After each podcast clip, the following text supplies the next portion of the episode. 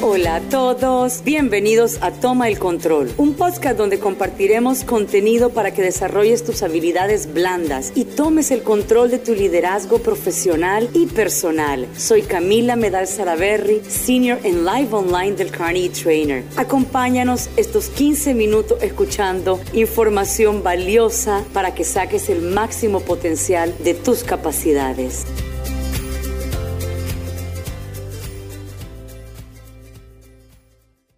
La enseñanza que deja huella no es la que se hace de cabeza a cabeza, sino de corazón a corazón.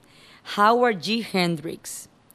El día de hoy vamos a conversar un poco cuál es el reto que tenemos todas las organizaciones en comprender el impacto de entrenar o no entrenar a nuestros colaboradores en momentos de crisis. Antes de que entremos en materia sobre el tema de entrenamiento y por qué hacerlo, hagámonos una pregunta. En tiempos normales, en tiempos en donde nuestros negocios corren bien, las capacidades de nuestros equipos nos garantizan los resultados. ¿Qué pasa en los tiempos de turbulencia? ¿Qué sucede si no preparamos a las personas que son las que nos mueven a la acción, que son las que tienen contacto con nuestros clientes, para administrar los entornos volátiles, inciertos, complejos y ambiguos? Al final la gente colapsa.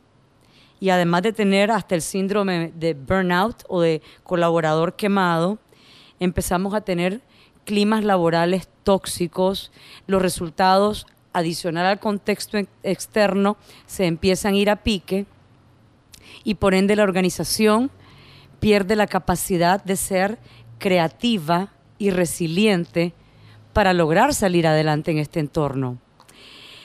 ¿Por qué entrenar? Si nosotros queremos tener un cuerpo preparado para un maratón, normalmente vamos a estar entrenando todos los días. Si vamos a correr unos 25 kilómetros, todos los días vamos a estar entrenando. De la misma manera sucede con las capacidades de los colaboradores.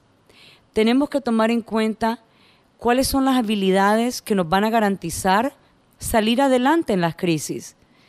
Y aquí lo que en el pasado las personas le denominaban, y algunas todavía lo dicen, competencias blandas o soft skills, que yo pienso y le denomino competencias esenciales es la clave. ¿Por qué competencias esenciales? Esto no es precisamente porque Camila Medal Salaverry lo quiso, ¿no? Nace de muchos años de investigación y de una lectura muy profunda sobre lo que viene a, a cambiar en el mundo con la inteligencia artificial. Mucho de esto lo aprendí leyendo a Klaus Schwab, que es el director ejecutivo del Fondo Económico Mundial, Foro Económico Mundial.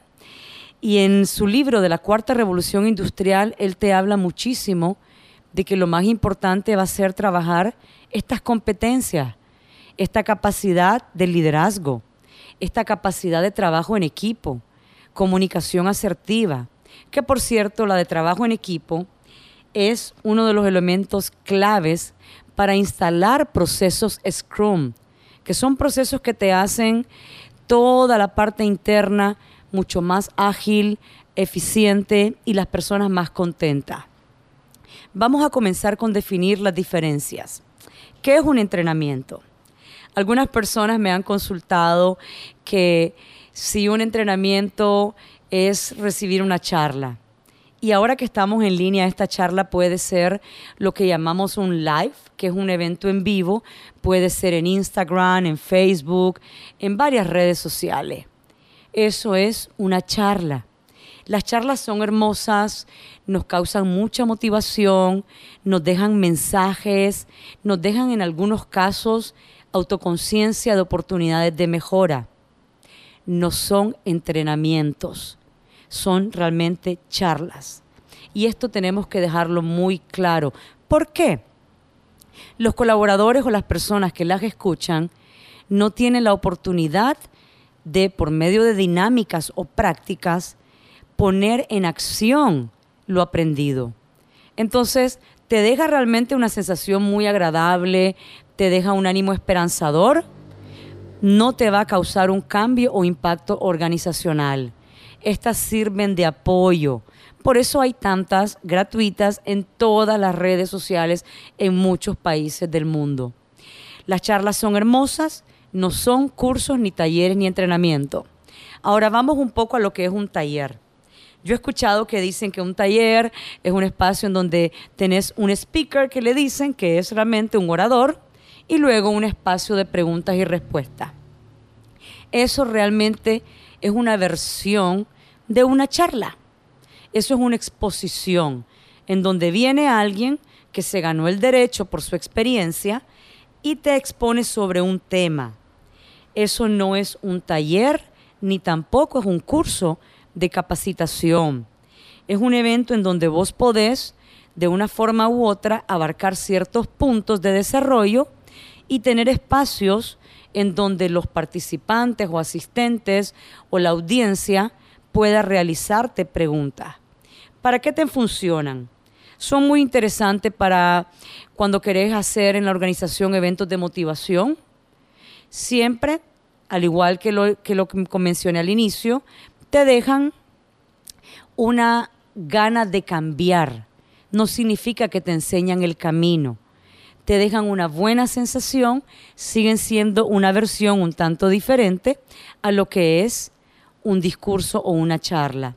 Ahorita en estos tiempos de COVID-19, estas se dan muchísimo en los webinars. Los webinars se dan en varias plataformas y eso depende de quién las dé.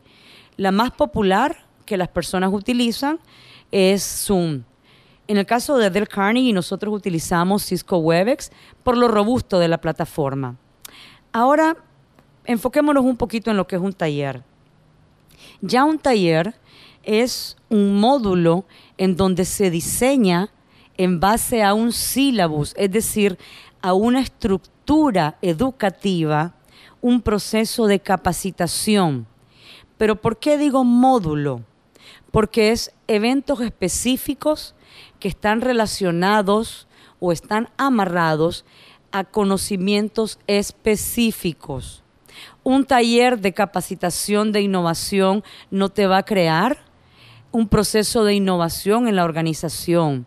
Te va a ayudar a comprender el porqué del mismo en algunos casos o si trabajas un proceso en particular a aplicar un módulo. Por ejemplo, podés perfectamente asistir a un taller de capacitación de organizaciones ágiles en donde vas a conocer los cuatro rituales que se dan en los procesos o los flujos del Scrum. Y ahí lo que vas a aprender es eso. Eso no significa que te hace un experto o te va a permitir implementar el modelo Scrum. Los talleres son para aprendizajes puntuales. Se caracterizan por ser interactivos. Tienen siempre un diseño de capacitación que está relacionado con la tendencia conductual, es decir, cómo queremos que las personas se comporten después de recibirlo, y el tema de aprendizaje Pueden ser temas técnicos, pueden ser temas de competencias esenciales. ¿Cuál es la diferencia? Realmente solo es la estructura. Estos no nacen de o no se pueden diseñar porque empecé a bajar de Google mucha información. Tienen que tener una técnica, una estructura y responder sobre todo a certificaciones comprobadas en el tiempo hay algunas personas en departamentos de recursos humanos que me han consultado.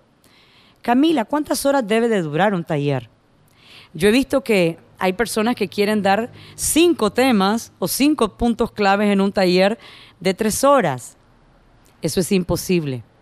Para que sea interactivo, práctico y que deje un cambio en al menos una o dos conductas, en tres horas vos vas a poder cubrir máximo tres temas fundamentales. Aquí vienen una cantidad de dinámicas que los capacitadores, profesores o entrenadores tienen que incorporar. Estas dinámicas no son el entrenamiento per se o en sí, son ejercicios de apoyo que nacen de ese sílabus, de ese contenido educativo para, le podríamos decir, terminar de comprobar la asimilación de la información.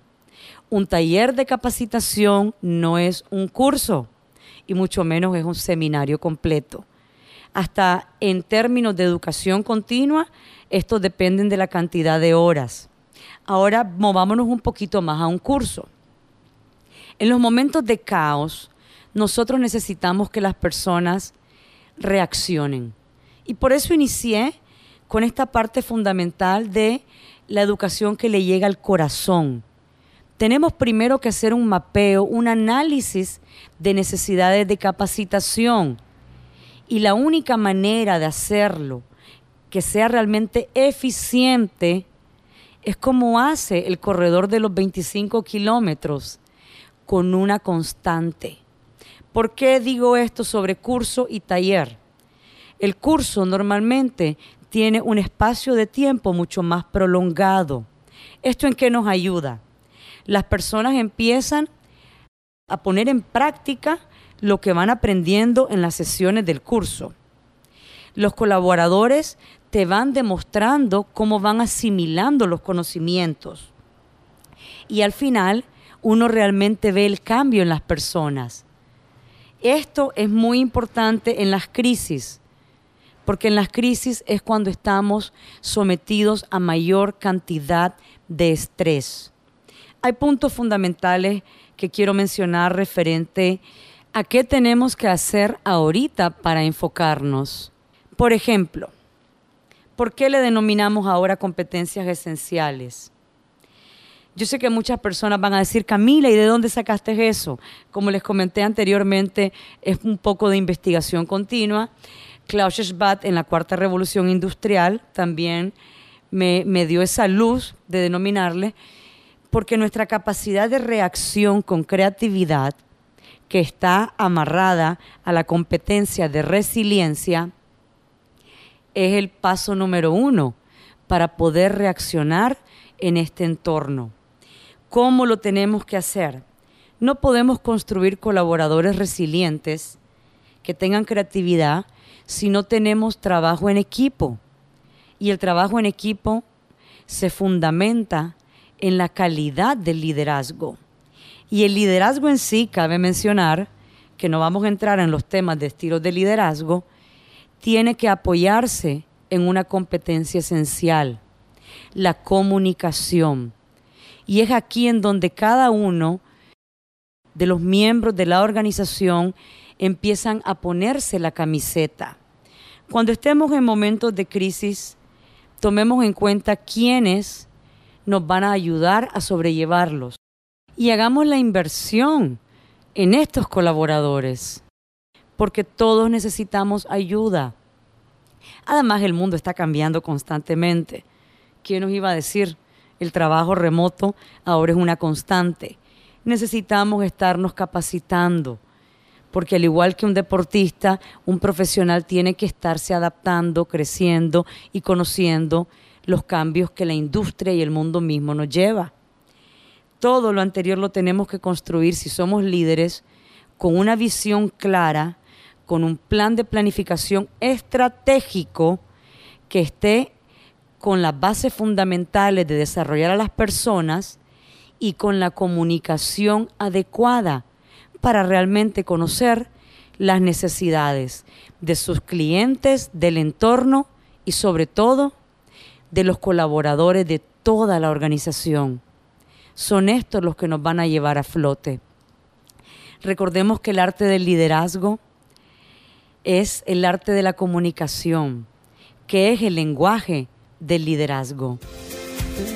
Se les agradece que hayan escuchado este capítulo. Gracias a nuestro productor y editor espectacular, Mauricio Cristofle, los invitamos a suscribirse a nuestro podcast Toma el Control y espero que lo hayan disfrutado y sobre todo que sea de mucha utilidad.